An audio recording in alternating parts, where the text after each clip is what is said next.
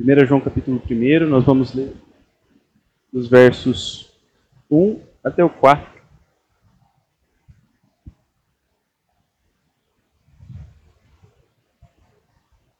Eu vou ler na NAA, talvez seja um pouco diferente da sua aí. Mas a gente vai seguir juntos. Vamos ler o texto. O que era desde o princípio o que ouvimos, o que vimos com os nossos próprios olhos, o que contemplamos e as nossas mãos apalparam, a respeito do Verbo da vida. E a vida se manifestou, e nós a vimos, e dela damos testemunho. E anunciamos a vocês a vida eterna, que estava com o Pai e nos foi manifestada. O que vimos e ouvimos, anunciamos também a vocês, para que também vocês tenham comunhão conosco. Ora, a nossa comunhão é com o Pai e com o seu Filho Jesus Cristo. E escrevemos essas coisas para que a nossa alegria seja completa. Vamos orar? Convidar a orar mais uma vez junto comigo. Se você puder orar pelo seu próprio coração, para que Deus fale com você, para que Deus use este servo que nos fala. Faça a sua oração. Peça ao Senhor.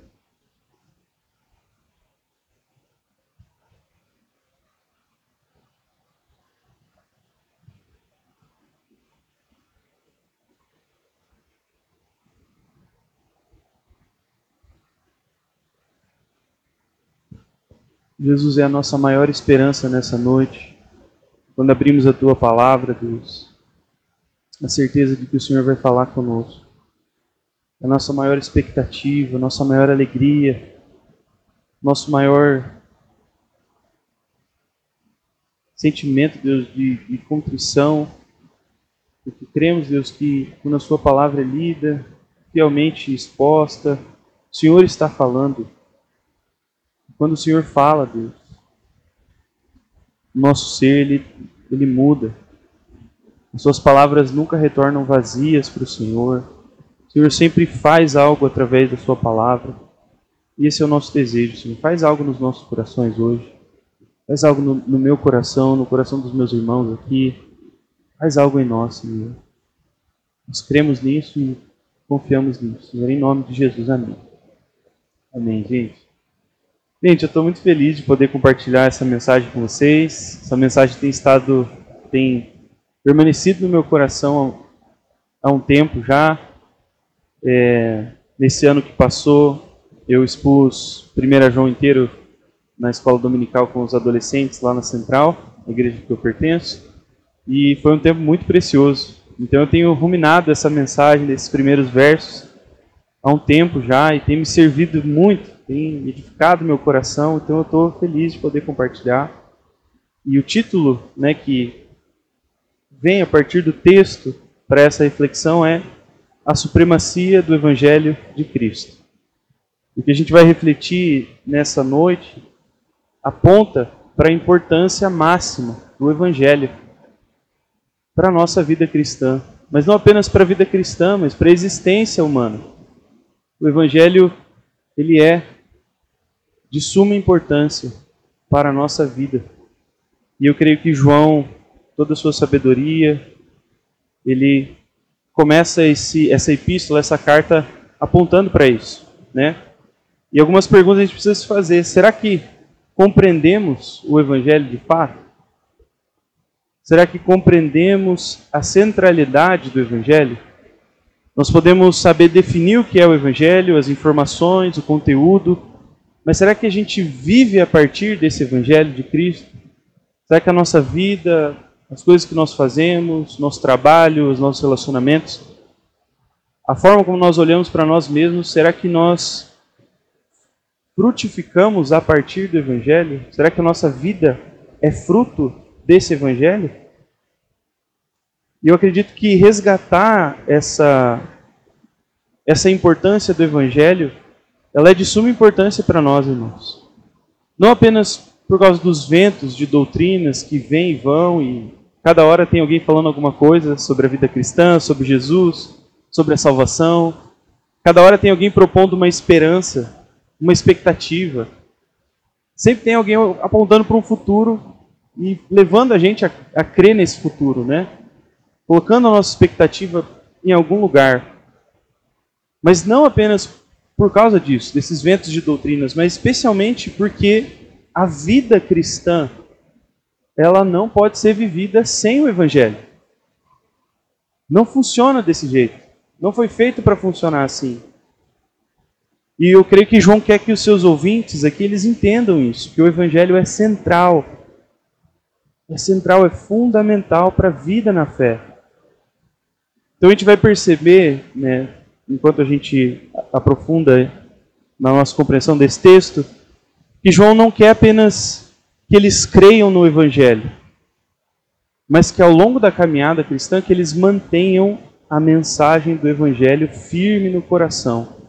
E isso é algo ativo, isso é algo intencional, isso é um exercício de fé que precisa ser feito. Manter a mensagem do Evangelho firme no, no, no, na nossa vida, no nosso coração, é o que nós precisamos fazer. Toda a nossa vida cristã depende disso, a nossa piedade, devoção, serviço ao Senhor na igreja, é, a nossa comunhão com os santos, nosso trabalho, vocação, seja ministerial, seja né, não ministerial. Tudo depende disso, de mantermos a mensagem do Evangelho firme no nosso coração. Você pensar junto comigo, o próprio apóstolo Pedro caminhou com Jesus, ele viu o Senhor, não apenas é, antes da sua morte, mas depois, viu o Senhor ressurreto. Ele ouviu do Senhor ressurreto durante 40 dias. Jesus esteve com eles, né? E Pedro, mesmo assim, tendo a experiência que teve, ele precisou ser lembrado por Paulo da importância do Evangelho. Você lembra desse trecho em Gálatas 2? Paulo ele vai exortar Pedro e dizer o seguinte é, para Pedro: Pedro estava tratando os gentios que se converteram de forma diferente como ele tratava os, os judeus convertidos. E isso é inadmissível, né? Especialmente vindo do apóstolo Pedro e tal. Então Paulo ele exorta aí, exorta Pedro a retornar à, à verdade do evangelho. E uma das coisas que ele escreve é que Pedro ele não procedia segundo a verdade do evangelho. Então, assim, meus irmãos, mesmo Pedro, o apóstolo, que viveu o que viveu, precisou ser lembrado na prática que o evangelho influencia tudo na nossa vida, com certeza nós precisamos passar essa régua na nossa vida, olhar para o nosso coração, olhar para as nossas relações, olhar para a forma com que a gente pensa a vida e se perguntar: será que isso aqui que eu estou fazendo frutifica do evangelho? Procede dessa mensagem, dessa boa nova Será que o meu coração está imerso nessas águas dessa mensagem? Então essa é isso que eu creio que João ele vai apontar, não apenas nesses primeiros versículos, mas ao longo de toda a carta. Porque se você bater o olho no verso primeiro, você vai ver que essa carta é diferente das outras do Novo Testamento. É, não tem destinatário, ele não se apresenta né, formalmente, ele não faz uma oração ali no começo. Então a gente vê que falta um destinatário, mas nós compreendemos pelo estudo da teologia e tudo mais que é, João aqui ele está mandando essas, essas, essa carta para igrejas que ele pastoreou. E a gente sabe que ele exerceu seu ministério apostólico no fim de seus dias na região de Éfeso. É, em Apocalipse, né, a gente tem os relatos das sete igrejas e é o derredor ali de Éfeso, essas sete igrejas. Então nós queremos que essa é uma carta circular que foi enviada, né, para essas igrejas. E a gente vê isso pelo tom da, da mensagem de, de João. Ele diz meus filhinhos várias vezes. E ele exorta, ele cuida, ele edifica, e ele defende é, o evangelho. E ele está lembrando esses filhinhos da mensagem que eles ouviram desde o princípio. A gente vai ver alguma, alguns versículos ao longo dessa carta, mas isso já é, assim, a gente precisa perceber, João está reforçando isso. Eles precisam se lembrarem, se lembrar da mensagem que eles ouviram quando eles se converteram. E essa mensagem é o Evangelho. É o Evangelho. Então nós veremos que, é, embora o propósito da carta não seja, aliás, desculpa, embora o propósito da carta seja a edificação dos crentes, o desejo que eles cresçam em fé, obediência e amor, há também um ímpeto apologético. João ele está defendendo a mensagem do Evangelho o tempo todo. Ele começa declarando o conteúdo do Evangelho, é, justamente porque ele está fazendo essa defesa. E embora sejam os quatro primeiros versículos somente que a gente vai abordar, a gente precisa lembrar do estilo literário de João. Se nós olharmos para o Evangelho escrito por João, nós vamos ver que ele começa o Evangelho dando a ênfase da carta toda. No, no começo do Evangelho, ele está falando sobre a divindade de Jesus. Né? O Verbo estava com Deus. Ele ressalta isso. Só que ele não para por ali. ali né? ele, ele continua ao longo de toda é, os relatos do Evangelho reforçando a divindade de Jesus. Jesus era humano, mas ele era divino. E ele, o tempo todo, né, o Evangelho é marcado por isso. Então, isso ensina para nós que essa carta aqui também aponta esse mesmo estilo literário de João. Da mesma forma que ele começa com o Evangelho, falando sobre o Evangelho, lembrando do Evangelho, falando sobre o conteúdo, o propósito e os frutos do Evangelho, isso vai marcar essa carta inteira. Nós vamos perceber isso ao longo da, da palavra, mas eu já queria ressaltar isso para nós. Então, passando para o desenvolvimento do texto, gente, é, é muito importante a gente perceber que, ao falar sobre o Evangelho, João ele começa com Cristo. João aponta para Cristo, aquele que é o coração do Evangelho. Cristo, o coração do Evangelho. E ele vai expor isso, né? Então, primeiro ponto da nossa mensagem, se você está anotando, é: sem Cristo não há Evangelho. E o que o texto diz? Se nós formos olhar o verso 1, é, tem dois termos importantes que a gente precisa é, notar aqui. O texto começa com uma referência à pessoa de Jesus, porque quando nós lemos o começo ali, o que era desde o princípio, essa referência é a Cristo. Cristo é esse ser eterno, que não apenas estava no princípio, mas aquele que era desde o princípio. Ele está falando sobre a divindade de Jesus, está apontando para Cristo. Só que esse termo, o que, nesse primeiro verso, nos ajuda a entender que João não está falando apenas do Senhor, mas está falando da mensagem. Os comentaristas Hernandes e Kistemacher, eles falam que esse termo não é quem ou aquele, né? O, o, o, quem era desde o princípio ou aquele que era desde o princípio, mas é o que. E esse termo que faz com que seja mais abrangente. Então nós precisamos entender isso. É, a mensagem do Evangelho a respeito da palavra da vida se refere a Cristo, mas não somente a Cristo, mas a sua mensagem. E o outro termo é o termo aqui, verbo da vida. Você olhar aí na sua versão, talvez esteja verbo da vida com o V em maiúsculo, né? Apontando como se fosse uma designação do Filho. Como acontece no Evangelho. No Evangelho de João, a gente vê esse, esse logos, o verbo, como uma designação do Filho, de Cristo a gente precisa entender que talvez João não esteja fazendo uso da mesma forma. Ele talvez esteja fazendo algo diferente aqui. Porque o foco nesse texto, nesses primeiros versos, é a palavra vida e não logos.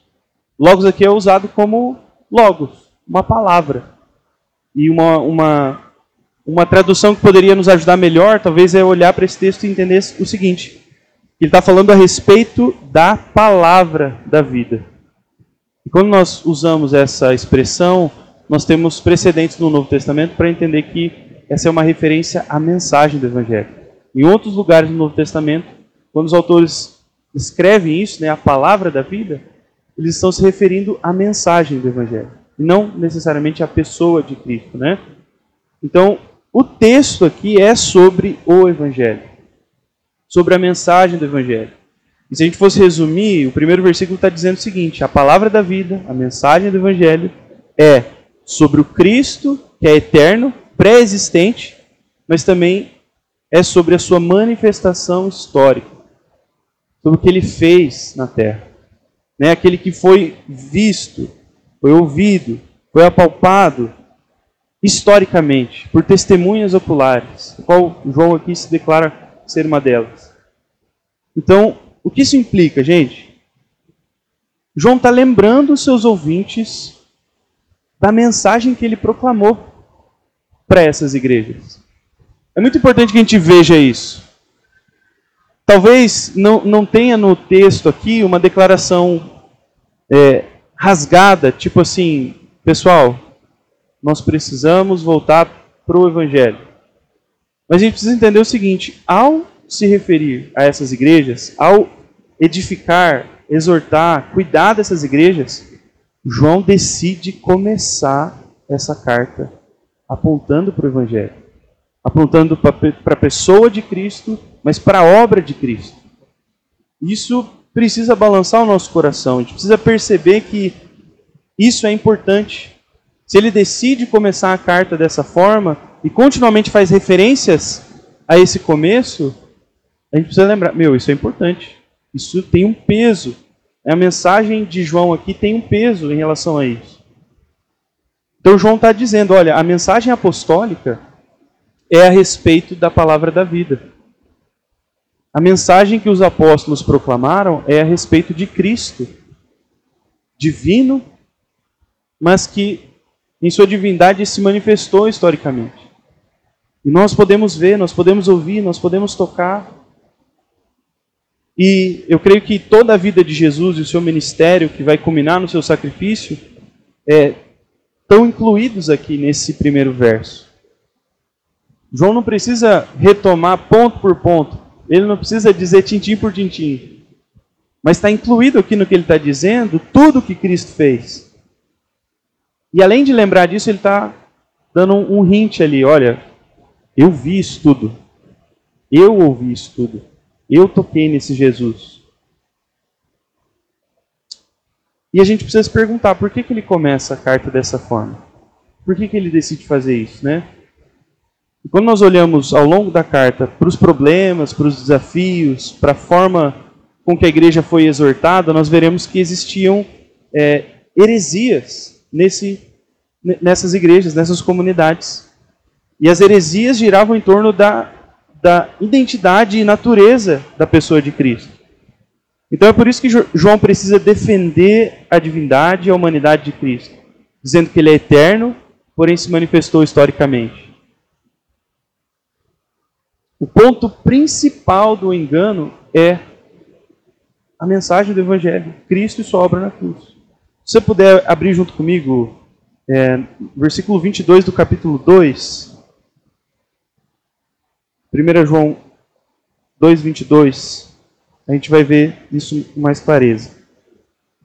Quem é mentiroso senão aquele que nega que Jesus é o Cristo? Ou seja, eles estavam negando que Jesus, o Jesus histórico que se manifestou, caminhou entre eles, fez tudo o que fez. Eles estavam negando que essa pessoa era o Cristo, ou seja, o Messias, o enviado de Deus. E no versículo 2 do capítulo 4, se você puder olhar junto comigo também, capítulo 4, verso 2 e 3. Nisto vocês reconhecem o Espírito de Deus. Todo espírito que confessa que Jesus veio Cristo, desculpa, Jesus Cristo veio em carne é de Deus. E todo espírito que não confessa isso a respeito de Jesus não procede de Deus. Pelo contrário, esse é o espírito do anticristo, do qual vocês ouviram dizer que viria e que agora já está no mundo. Então, ou seja, existia uma confusão no meio dessas igrejas a respeito da identidade da pessoa de Cristo e da sua obra, consequentemente. E se nós pensarmos no contexto da, dessa época, nós vamos ver que é, essa região de Éfeso tinha um contexto que era multicultural, uma influência do pensamento filosófico greco-romano, e não apenas a, é, o entorno era feito disso, mas nós precisamos entender que o, os cristãos estavam imersos nessa cultura. Então, o que acontece é que esses pensamentos filosóficos da, da época, que eram proeminentes, começavam a mesclar com a mensagem dos apóstolos. Então começaram a surgir heresias no final do primeiro século, no começo do segundo, terceiro. Heresias que foram combatidas, mas que agora começam a aparecer no Novo Testamento de forma embrionária. Uma delas, que tem tudo a ver com essa é, identificação da pessoa de Jesus é o gnosticismo. E dela saem o docetismo, aí tem uma outra que é a heresia de Serinto. Todas essas heresias, é, elas aparecem aqui de forma embrionária, começando a aparecer. E elas negavam a divindade de Jesus, de alguma forma. Né, o gnosticismo é aquele clássico dualismo entre o bem e o mal, entre o mundo material, que é mal, e o mundo espiritual, que é bom. E sendo assim, né, seria impossível que Deus, ser divino, encarnasse, né, se tornando uma só carne com a, a matéria, que é má. Então não ia, não ia dar certo. É, o docetismo aponta para isso, né, essa dúvida. Poxa, Jesus realmente veio? Será? Mas se a, a, matéria é má, será que ele veio mesmo? Será que encarnou de fato? Né? E a heresia de Serinto era um pouquinho mais complicada. Serinto dizia que é, Jesus, ele, é, o homem Jesus de Nazaré, no primeiro século, ele, quando foi, foi ser batizado, o Espírito de Cristo desceu sobre ele, e quando ele foi morrer na cruz, esse Espírito de Cristo subiu, ou seja, deixou ele. Então é uma bagunça, gente. Mas essa bagunça toda se dava por causa das influências dos pensamentos daquela época. Ou seja, eles negavam a encarnação de Cristo, e o problema maior dessa desconfiguração da pessoa de Jesus é que toda a fé ela se fragmenta, ela quebra. Porque sem Cristo não há evangelho. Não faz sentido a mensagem do evangelho sem a totalidade de quem Cristo é. E tudo isso começou com essa influência do pensamento é, secular com os cristãos. Então nós precisamos olhar para isso, para a forma com que tudo aconteceu aqui nesse, nesse texto, nessa carta, e se perguntar: nós, hoje, se eles que estavam ouvindo o evangelho do próprio apóstolo, o apóstolo do amor, João, essa pessoa que é tão enigmática no Novo Testamento, eu, para mim, eu o apóstolo preferido, eu gosto muito dele. A forma com que ele escreve, a forma com que ele termina o quarto evangelho, ele é poético. Eu não sei, eu gosto muito dele. Se aquelas igrejas ouviram a mensagem desse cara, ainda mais nós, irmãos, estamos dois mil anos à frente, num contexto muito mais complicado do que eles, com embaraço de cultura, de religião, de cosmovisão diferente, de ideia sobre a vida, é, as coisas que a sua avó falou para você e você ainda acredita hoje, não questiona. A nossa mente ela é cheia de pensamentos sobre a realidade, sobre nós mesmos, sobre a verdade, sobre a estrutura da realidade. Será que nós não estamos mesclando a mensagem do evangelho, do evangelho com alguma outra coisa? Será que nós estamos crendo num outro evangelho? talvez com uma filosofia, uma ideologia política, uma ideia sobre o que é a vida humana, o que é um relacionamento entre um homem e uma mulher. Será que nós estamos realmente compreendendo o Evangelho e a partir dele visualizando o mundo, vendo a realidade, ou será que o contrário está acontecendo? Né? Nós precisamos perguntar isso. O Cristo do qual nos apegamos é o Cristo revelado nas Escrituras? Ou será que a gente construiu um Jesus que tem partes das Escrituras, tem partes da Bíblia, mas talvez tem coisas do nosso imaginário, coisas é, da nossa cultura? E se nós formos honestos, irmãos, nós vamos de fato entender que pode ser que o nosso Jesus ele seja desfigurado ainda. Pode ser que tenha coisas sobre Jesus que estão desfiguradas. Pode ser que a gente imagina Jesus fazendo coisas que Jesus, o Jesus verdadeiro das Escrituras não faria. Especialmente no nosso tempo, onde todo mundo fala alguma coisa de Jesus na rede social, todo mundo posta alguma coisa. E é bizarro a gente ver as pessoas curtindo, dando. É, é, como é a palavra? Dando ibope. E a gente fica, poxa, mas esse Jesus não faz, não faz sentido. Esse Jesus com o Jesus da Bíblia. Então nós precisamos nos perguntar isso, meus irmãos. E não apenas nos perguntar num movimento assim, ah, eu já fiz isso uma vez. Não, é continuamente. Porque nós precisamos olhar para as Escrituras e fazer uma exegese da nossa compreensão. Deixar a Bíblia ler o nosso coração, ler os nossos pensamentos. Deixar as Escrituras jogar luz na forma com que a gente vive. Porque com certeza, meus irmãos, o que nós cremos sobre Jesus influencia a forma com que a gente vive. O que nós cremos sobre Deus, sobre Deus Pai, sobre Deus Filho, o Espírito Santo vai influenciar a forma com que a gente faz família, a forma com que a gente faz igreja, a forma com que a gente trabalha no nosso dia a dia. Então nós precisamos nos atentar. E além de mudar o conteúdo do Evangelho, um outro problema é que a gente pode diminuir sua importância. Nós diminuímos a importância do Evangelho, meus irmãos, toda vez que nós achamos que, ah não, eu já ouvi isso, eu já ouvi que Jesus veio e encarnou, que ele é Deus, eu já ouvi tudo isso. E aí a gente vai partir para outras coisas. E eu creio que isso é uma coisa muito presente no nosso contexto. As igrejas, nós, pastores, às vezes falhamos quando esquecemos a importância do Evangelho, a centralidade do Evangelho. Nós colocamos em pé de igualdade o Evangelho e as boas obras o Evangelho e os dons espirituais, o Evangelho e o que você quiser pôr. Não, meus irmãos. O Evangelho é o firme fundamento da nossa fé. Cristo, a pessoa de Jesus, a sua, a sua obra na cruz, é o chão firme para a vida cristã. É inabalável isso aqui. E quando nós trocamos a importância de lugar, a nossa fé começa a se desfigurar. Então nós precisamos retornar para a centralidade do Evangelho.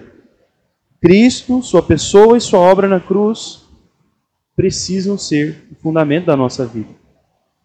E eu creio que João, embora ele não escreva isso nessas palavras, ele começa a sua carta apontando para isso. Para Cristo e sua obra na cruz. Cristo e o que ele fez. João podia ter falado um monte de coisa, gente.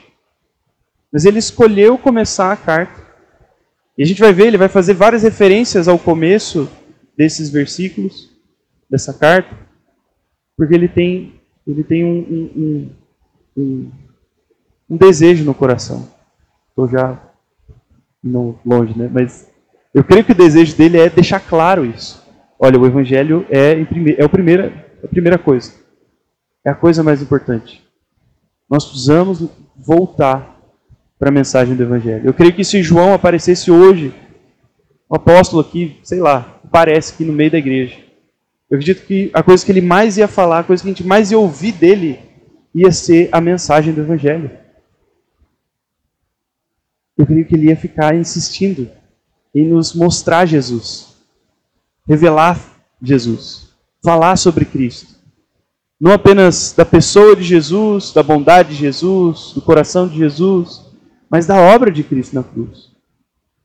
Ele entendeu que isso é o fundamento da vida cristã. Então nós precisamos resgatar isso. O Evangelho é crucial. E nesse começo nós entendemos que Cristo é indissociável da mensagem. Nós não podemos desassociar esse, esse Jesus bíblico do que ele fez. A revelação de Jesus do que ele fez. Não podemos permitir que haja em nós, no nosso coração, no nosso meio, ideias sobre Jesus que não se, é, se fundamentem nas Escrituras. Porque se a gente trocar uma partinha de Jesus num pedaço, o Evangelho ele vai ser desconfigurado. E a vida cristã vai ser desconfigurada. Porque os problemas não eram meramente é, intelectuais ou de informação ou de conteúdo. Os problemas eram morais, os problemas eram éticos desses, é, dessas heresias, desses falsos métodos.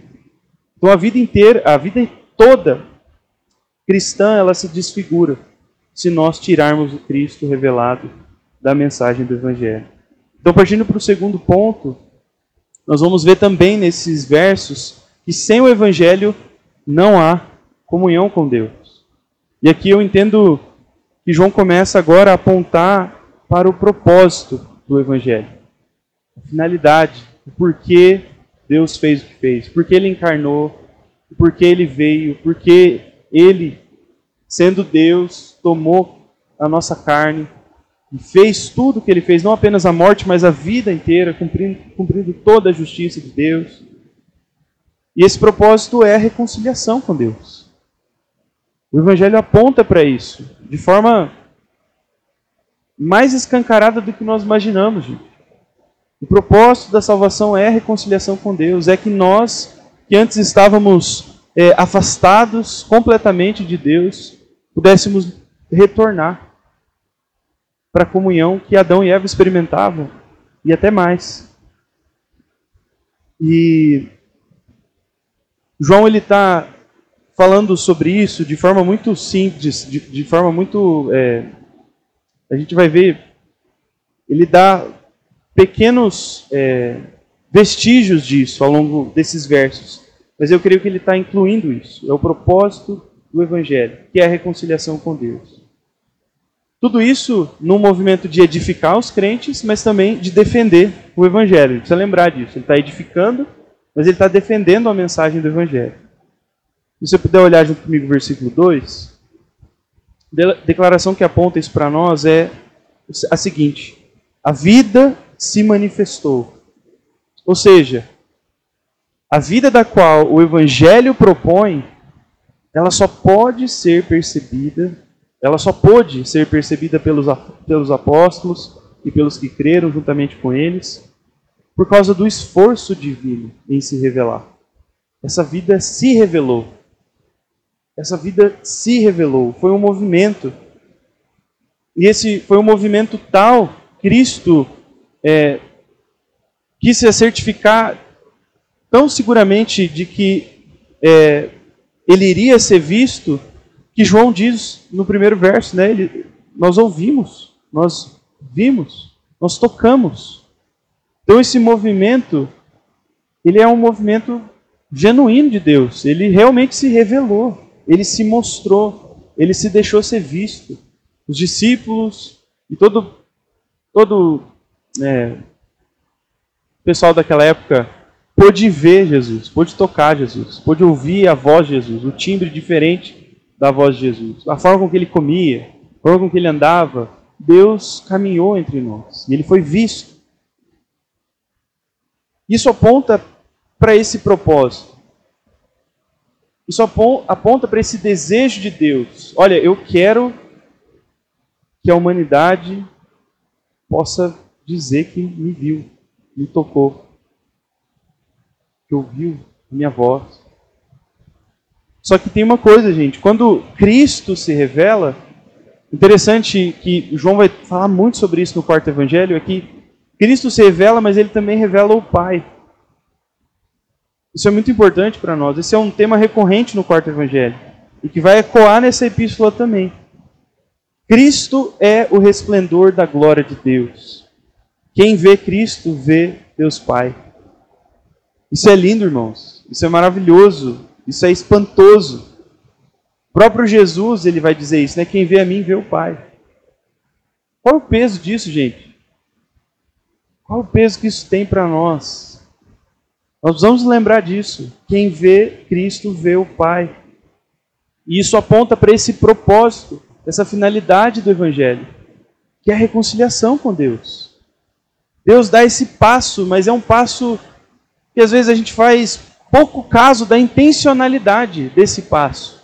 Às vezes a gente propõe esse passo de Deus como uma possibilidade de salvação. Como assim, olha, Deus está aqui, beleza? Beleza. Não. Deus ele veio e ele veio inteiro. Ele veio intencionalmente inteiro para que a gente pudesse vê-lo, tocá-lo, senti-lo. Irmão, se isso não aponta para nós essa finalidade, esse propósito, eu não sei o que aponta. O próprio Deus encarnar a ponto de ser visto. Gente, isso é inaudito na história da religião cristã, da religião dos judeus. Deus nunca tinha feito isso antes. Isso fala do propósito, do desejo de Deus de reconciliar, de nos inserir numa comunhão verdadeira com o Senhor. E a verdade é que se Cristo não houvesse encarnado e manifestado seu amor pactual para nós, nós não teríamos condições de conhecer Deus. Nós não teríamos condições de nos relacionarmos com Deus. Talvez a gente seria como os atenienses, que né, falavam que adoravam o Deus desconhecido. Se nós não, se, aliás, se Cristo não tivesse vindo até nós, essa era, seria a única faceta de Deus que a gente ia conseguir discernir na natureza um Deus desconhecido. Mas não, gente, Deus veio, se deixou ser visto, tocado.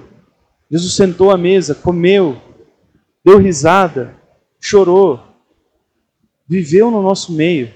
Tudo isso aponta para o propósito. E outro termo que aponta para isso é o próprio termo vida eterna, no versículo 2 ainda. Vida eterna é definida por, por Jesus, e João registra isso no capítulo 17, na oração sacerdotal.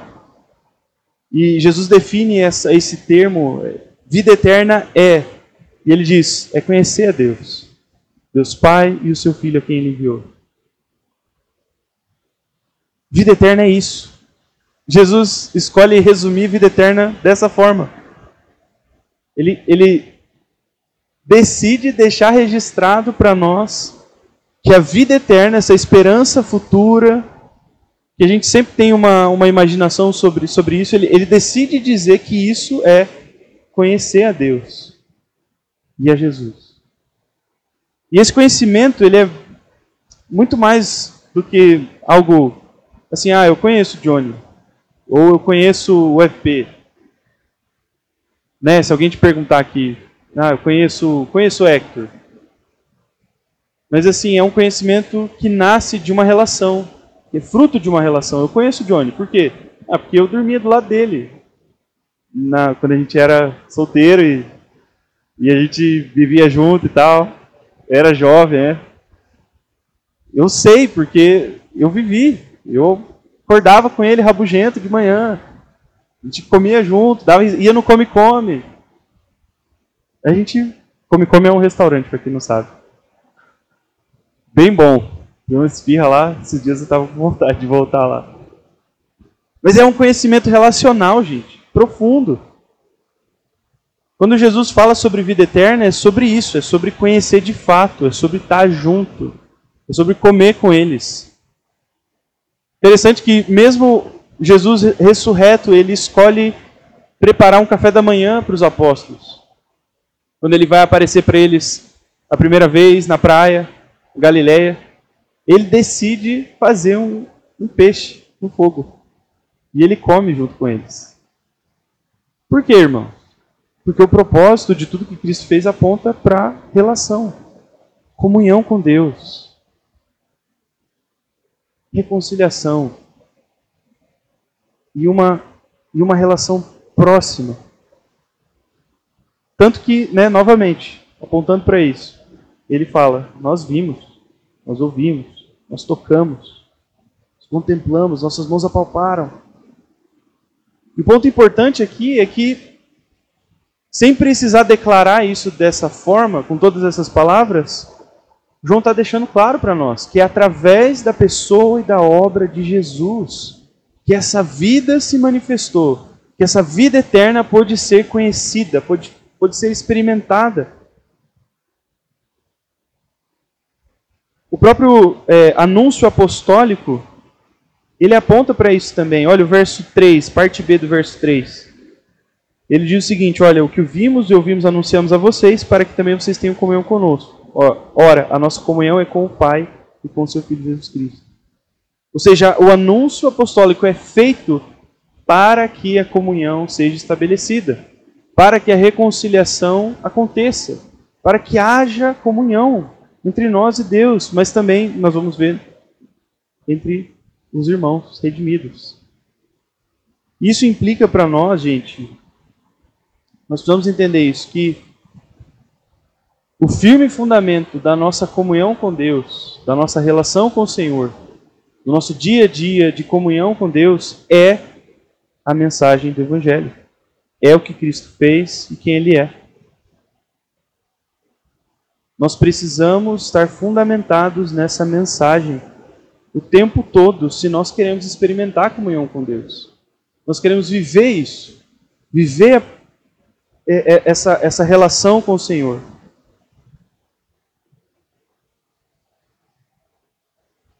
E João está falando sobre isso porque os falsos mestres, esses heréticos e tal, eles proclamavam que tinham comunhão com Deus, ao mesmo tempo que tinham uma vida moral frouxa.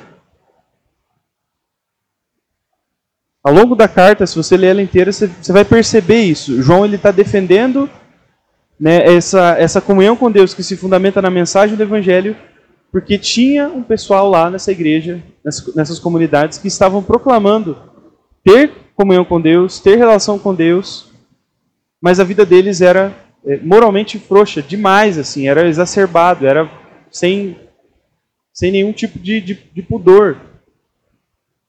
E o que isso significa? Isso significa que eles não estavam é, mostrando, exibindo é, os frutos do Evangelho na vida deles. As graças que acompanham a fé, o arrependimento, a santificação, o abandono de pecados, a mudança de vida, essas graças que acompanham a fé salvadora não estavam presentes na vida desses caras. Então, o questionamento é: será que existia fé genuína? Vocês estão comigo, gente? Será que existia fé genuína se, se a fé deles não frutificava na vida moral deles, na forma de viver? Será que essa fé era genuína? Será que eles estavam crendo mesmo nessa mensagem que os apóstolos proclamaram? Ou será que era uma mensagem. Será que era um outro evangelho? Um outro Cristo? E aí, consequentemente, se nós temos um outro evangelho e um outro Cristo, uma outra vida cristã vai fluir disso. Que não vai se é, comparar com a vida dos crentes verdadeiros, dos apóstolos.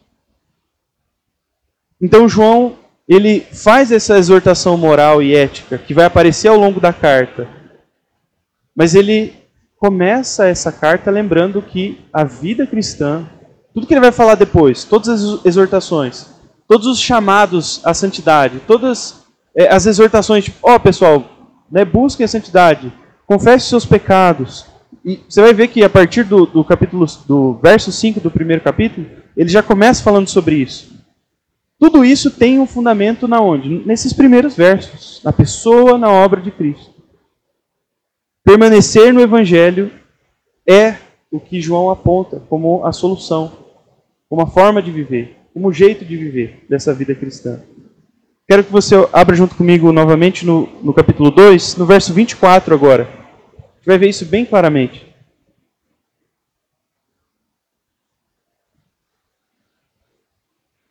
Esse é um dos meus versículos preferidos da Bíblia toda, mas especialmente ao falar sobre isso, porque Aqui a gente vê claro isso, essa declaração sem nenhuma dúvida.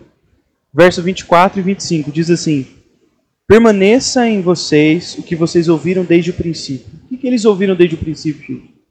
Qual foi a primeira coisa que eles ouviram ao crerem? O Evangelho. Então permaneça em vocês o que ouviram desde o princípio. Olha só, se, se o que ouviram desde o princípio permanecer em vocês, também vocês permanecerão no Filho e no Pai. E esta é a promessa que ele mesmo nos fez, a vida eterna. Entende essa condicional? Essa condicional precisa levar, ser levada a sério, gente.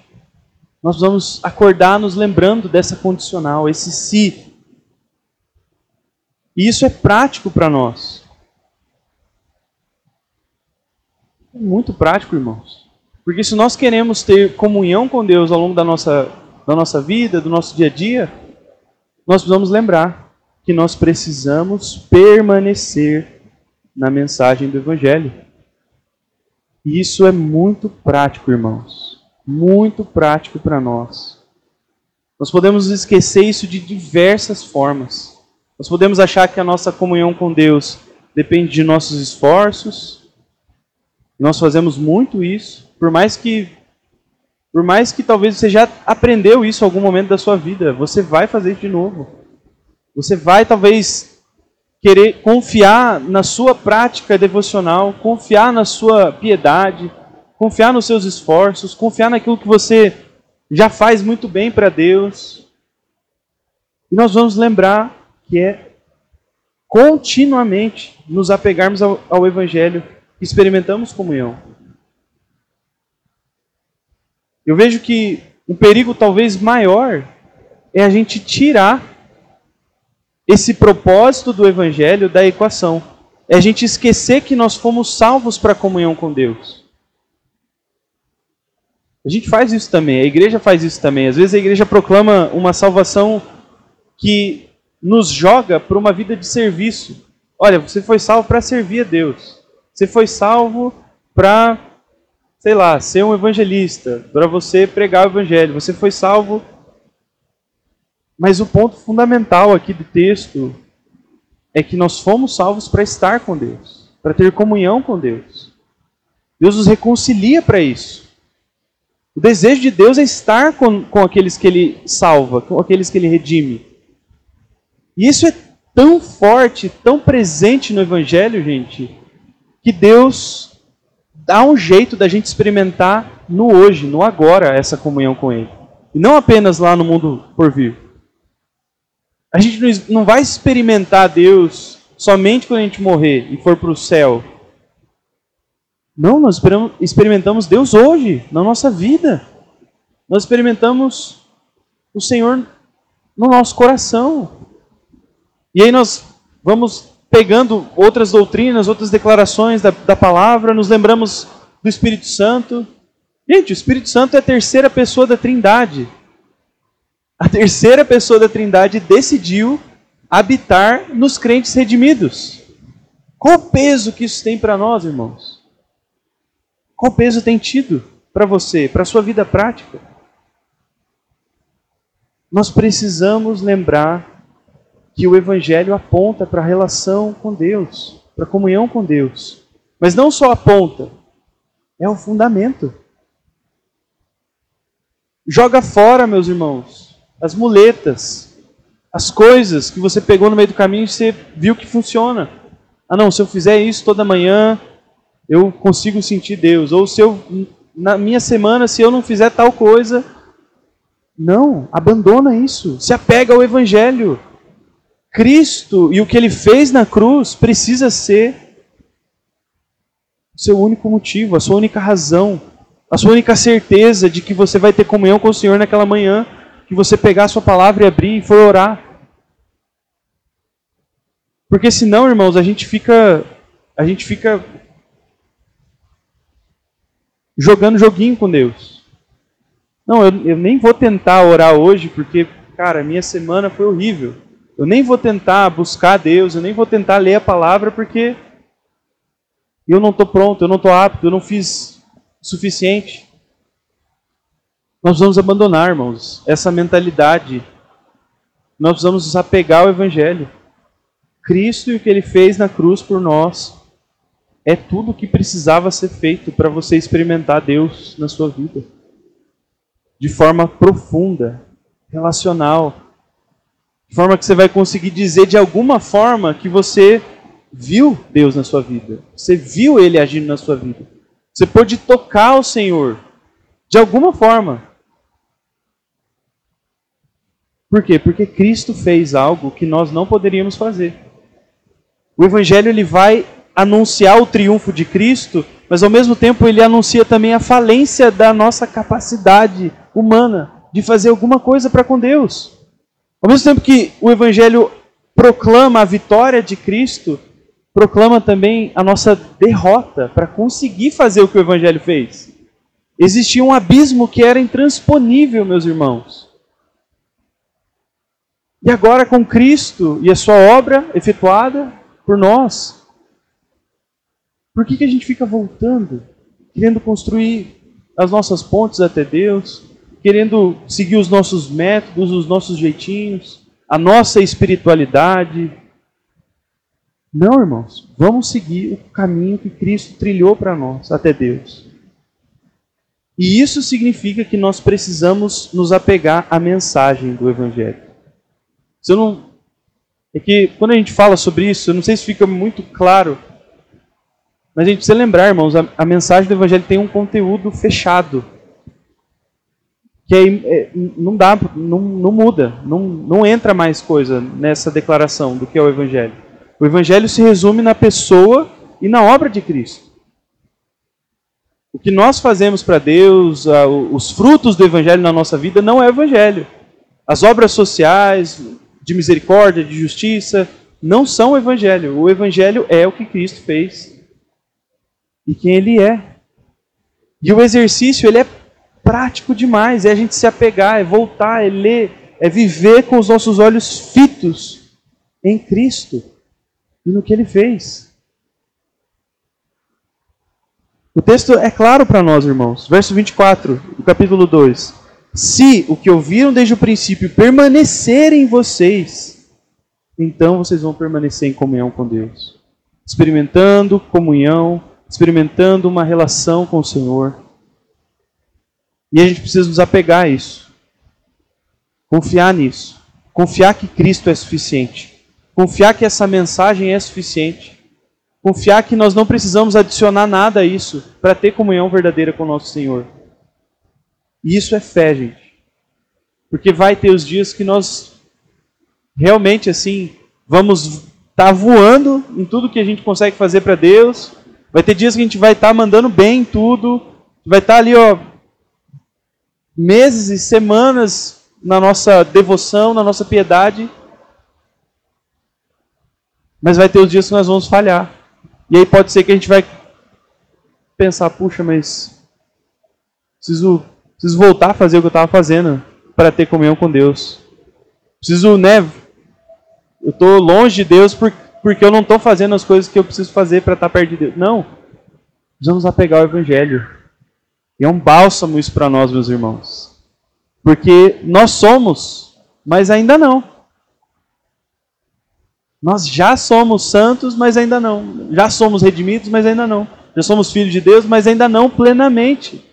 Então nós vamos falhar. Nós vamos ser fracos. A sua fé ela vai fraquejar, meu irmão. Você vai questionar a sua fé. E o Senhor ele não tem problema nenhum com isso. Porque não depende de você, depende do que ele fez. E esse movimento de confiar na fé é o que nos mantém no Senhor, tendo comunhão, experimentando vida em abundância. Amém? Partindo, gente, para o último ponto da mensagem, se nós compreendemos que sem evangelho não há comunhão com Deus, é, também compreendemos que sem comunhão com Deus não vai haver comunhão com a igreja. Porque a comunhão com Deus, aliás, a comunhão com a igreja é um desdobramento, é um fruto da nossa comunhão com Deus. Não apenas a comunhão da igreja, mas todas as outras dádivas da vida cristã, elas fluem daquele que é a fonte de toda a graça. Nós cremos nos meios de graça, nós cremos que Deus proveu coisas práticas para nós, mas nós sabemos que, eles, que essas coisas todas são meios. O Senhor é que é a fonte. Então, se nós estamos em comunhão com Deus, nós estamos perto da fonte de onde flui todas as graças para a vida cristã, seja para vencer tentações, seja para orar, seja para ler a palavra e compreender, seja para servir ao Senhor na igreja, seja para pregar aqui nessa noite, seja para ter uma família, seja tudo, para trabalhar. As graças provêm da fonte que é o Senhor. Então a comunhão da, da igreja ela vai depender disso. Então, terceiro ponto, sem evangelho também não há comunhão com a igreja. Nós estamos querendo compreender é que a comunhão da igreja é um fruto e só pode ser gerado e sustentado pela mensagem do evangelho. Se você puder olhar junto comigo o versículo 3 e 4,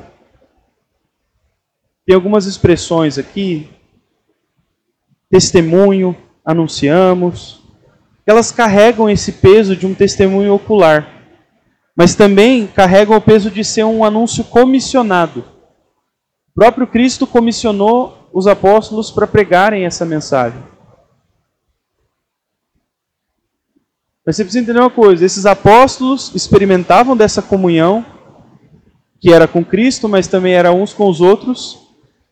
E o propósito desse anúncio, dessa proclamação que eles foram comissionados para fazer, apontava para isso. O desejo por trás desse anúncio é a expansão da comunidade da aliança.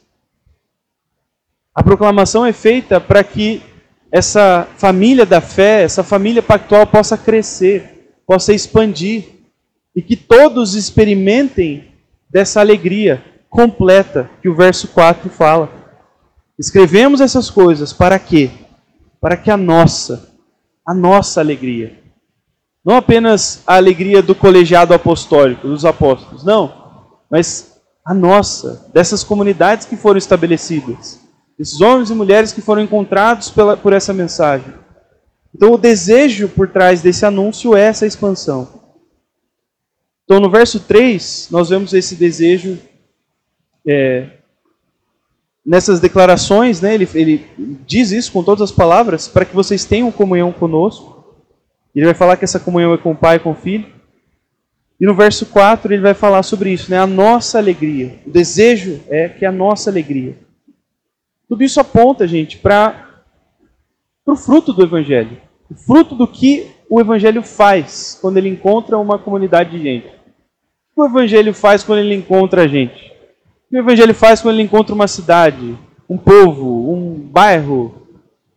O evangelho cria uma comunidade, cria um grupo de pessoas que não vive sozinho mais, vive juntos, vive experimentando comunhão, uma comunhão que é com Deus, mas é com os irmãos também. Nós dividimos a vida, dividimos as necessidades, dividimos o pão, dividimos tudo, porque experimentamos dessa comunhão. E essa comunhão, gente, ela ela gera alegria. Ela proporciona essa, essa consciência de que nós estamos numa família aliançada, num, num pacto. O próprio anúncio aponta para essa verdade. E se tudo isso que João está falando aqui nesses dois últimos versos, ele fala em seguida do verso 1 e do verso 2, nós precisamos compreender que está ligado, está junto, está inseparável. A comunhão da igreja, o amor fraternal, é um fruto que só pode ser gerado e sustentado pelo Evangelho. E João ele vai fazer várias exortações à comunhão, ele vai fazer várias exortações ao amor, ele vai exortar os crentes a, a viverem mais unidos, a viverem o amor sacrificial, o amor pactual. Mas toda vez que ele vai falar sobre isso, ele se fundamenta no que Cristo fez. E eu quero te mostrar isso. No, capítulo 3, verso 14, o primeiro texto que a gente vai ver, o texto diz assim: Nós sabemos que já passamos da morte para a vida, por quê? Porque amamos os irmãos. Quem não ama, permanece na morte. Só até aí. Ou seja, o amor fraternal que os irmãos experimentam é fruto da regeneração. É fruto de um coração que foi encontrado pelo Senhor, que foi regenerado, que foi salvo. E agora, o capítulo 4, verso 9 até o 11, o texto diz assim também: Nisto se manifestou o amor. Em, de, desculpa. Nisto se manifestou o amor de Deus em nós, em haver Deus enviado o seu Filho unigênito ao mundo, para vivermos por meio dele. Nisto consiste o amor não em que nós tenhamos amado a Deus, mas que Ele nos amou e enviou seu Filho como propiciação pelos nossos pecados. Amados, se Deus nos amou de tal maneira, nós também devemos amar uns aos outros. A sequência de pensamento clara é, é, de João é, é, é a mais clara possível, gente. Quando ele exorta o amor fraternal, ele lembra os crentes: olha, vocês foram amados. Vocês foram amados sacrificialmente e pactualmente. Não era um amor condicional. Não era um amor condicionado pela cultura, pelos gostos iguais. Não era um amor condicionado pela ah, não, a gente todo mundo está tendo filho pequeno, então é por isso que a gente se uniu. Não. O amor da igreja, o seio da igreja, ele é fruto do amor de Deus em Cristo Jesus. E esse amor é o amor sacrificial, pactual. Então, João, quando ele está edificando e protegendo os irmãos, defendendo a verdade do Evangelho, ele também, ao longo da carta, vai lembrar que existem aqueles é, no meio da igreja que estavam proclamando heresias, e essas heresias geravam o que? Desunião. Geravam separação. Mas essas heresias, elas, elas, elas geravam isso justamente porque eram heresias a respeito do Evangelho. Nós perdemos a mensagem do Evangelho e perdemos um monte de coisa. Uma delas, a comunhão uns com os outros. Fragmenta. Nós nos perdemos. Nós, se nós não estamos fixos na obra de Cristo na cruz, nós não sabemos como lidar com o irmão, que é diferente de nós, que fala diferente, que pensa diferente, que tem éticas de trabalho diferente, que fala é, um jeito que talvez vai ofender você, mas que na verdade não, não é ofensivo na, na, na cabeça dele. Se nós não estamos olhando para a cruz, para quem Cristo é e o que ele fez, nós não vamos conseguir amar. Nós não vamos conseguir lidar uns com os outros. Porque a igreja ela é firmada nessa aliança que Deus fez em Cristo. Não em circunstâncias que nós criamos, não nas, nas nossas coisas. Ela é firmada em algo anterior, que precede tudo que a gente pode fazer ou deixar de fazer. Ela é firmada na aliança de Deus. E isso é fundamental para nós, porque nós podemos tentar viver a comunhão baseados em um monte de coisa. União de interesses, cultura, de ideais políticos, é, sociais, familiares, só que quando a gente está vivendo essas comunhão, comunhões, comunhão, enfim, vocês entenderam. A gente, quando a gente falha em viver verdadeiramente essa comunhão, nós falhamos por quê? Porque nós não estamos olhando para Cristo. Os nossos olhos não estão fixos no amor pactual de Deus. Naquilo que Deus fez então nós precisamos, se queremos experimentar comunhão verdadeira, edificação mútua, experimentar essa, essa alegria completa no seio da igreja, vai exigir de cada membro, não apenas do, dos líderes, dos pastores, vai exigir de todos nós que o nosso coração, a nossa mente, os nossos olhos sejam fixos naquilo que Cristo fez na história, em quem Ele é.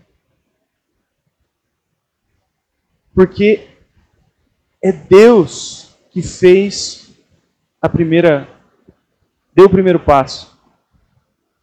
É Deus que veio, que encarnou. E tudo que Deus fez é um fundamento para nós, para nós fazermos, para nossa prática. Todas as exortações, isso é algo muito claro no Novo Testamento, todas as exortações, sejam morais, sejam da vida piedosa, tudo se fundamenta naquilo que Deus fez anteriormente. Tudo. Então nós precisamos lembrar que nós amamos porque o Senhor nos amou primeiro. E isso é o, o, o que sustenta esse amor contínuo. É isso que a gente precisa fazer todo o tempo. Não apenas quando nós estamos assim, puxa, cara, aquele irmão está exigindo tanto de mim ultimamente. Poxa, está sendo tão difícil. Não é só nesses momentos, é em todos os momentos. É para viver o tudo. Precisamos estar fundamentados no amor de Deus. E assim, gente, a gente conclui resolutamente. O Evangelho de Cristo é o que a gente precisa, irmãos. O Evangelho de Cristo é o centro da nossa vida. É tudo. Não é Evangelho mais alguma outra coisa. Não é o Evangelho e mais uma outra coisa que Deus vai fazer ainda no nosso meio. Não é o Evangelho e ah, Deus vai mandar um avivamento amanhã, depois de amanhã. Não. É o Evangelho e ponto final. O Evangelho é suficiente. Tem sido suficiente esses dois mil anos. E vai continuar sendo suficiente até o Senhor voltar. Então o nosso, o nosso coração precisa se assentar nessa verdade. Nós precisamos purificar os nossos corações de evangelhos estranhos, de expectativas alheias à fé, de desejos, ideias. Nós vamos se perguntar se nós estamos olhando para o Cristo revelado das Escrituras mesmo. E nós precisamos assumir essa, essa verdade. O Evangelho é suficiente, ele é completo. Ele tem tudo o que nós precisamos. Não existe uma outra coisa. Não tem outra coisa que precisa acontecer ainda, irmãos. Já aconteceu. E é suficiente, é completo para nós vivermos tudo o que Deus espera, deseja de nós.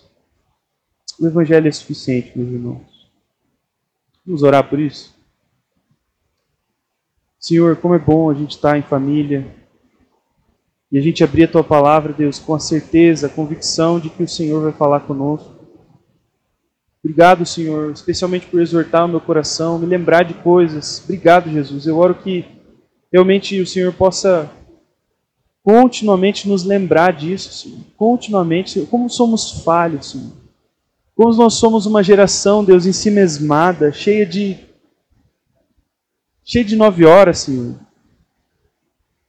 A gente, Deus, tem tantos empecilhos, a gente tem tanta coisa, a gente tem tanto, tanta coisa que a gente quer que aconteça, Deus, para a gente caminhar com o Senhor, tantos pressupostos, tantas ideias. Senhor, a gente tem tanta trava, Senhor. Quando tudo o que nós precisamos está exposto aos nossos olhos nas Escrituras. Foi registrado pelos apóstolos. Que o Senhor nos lembre, Deus, eu peço em nome de Jesus, isso continuamente. O Evangelho é tudo que nós precisamos. Nos apegar a essa mensagem hoje, amanhã, depois, depois. Viver a nossa vida fundamentados nela, Senhor. Criar relacionamentos que são fundamentados nessa verdade, Senhor aprender como ser marido, como ser pai, como ser filho, como ser presbítero, como ser pastor, como ser Deus um cidadão aqui de Curitiba, do Brasil, fundamentado nessa mensagem do Evangelho, Senhor. Eu rogo isso, Pai, nos ensina, nos ensina o que, que significa, Deus, permanecer nela. Isso às vezes pode ser tão abstrato, Deus, para nós, que o Senhor nos dê clareza, entendimento, sabedoria, discernimento, Senhor, para saber como nos apegar continuamente a essa mensagem, a viver com os olhos fixos em Jesus, autor e consumador da nossa fé. Essa é a nossa oração, Deus, e a nossa esperança. Em nome de Jesus. Amém. Amém, irmãos. Prazer estar com vocês.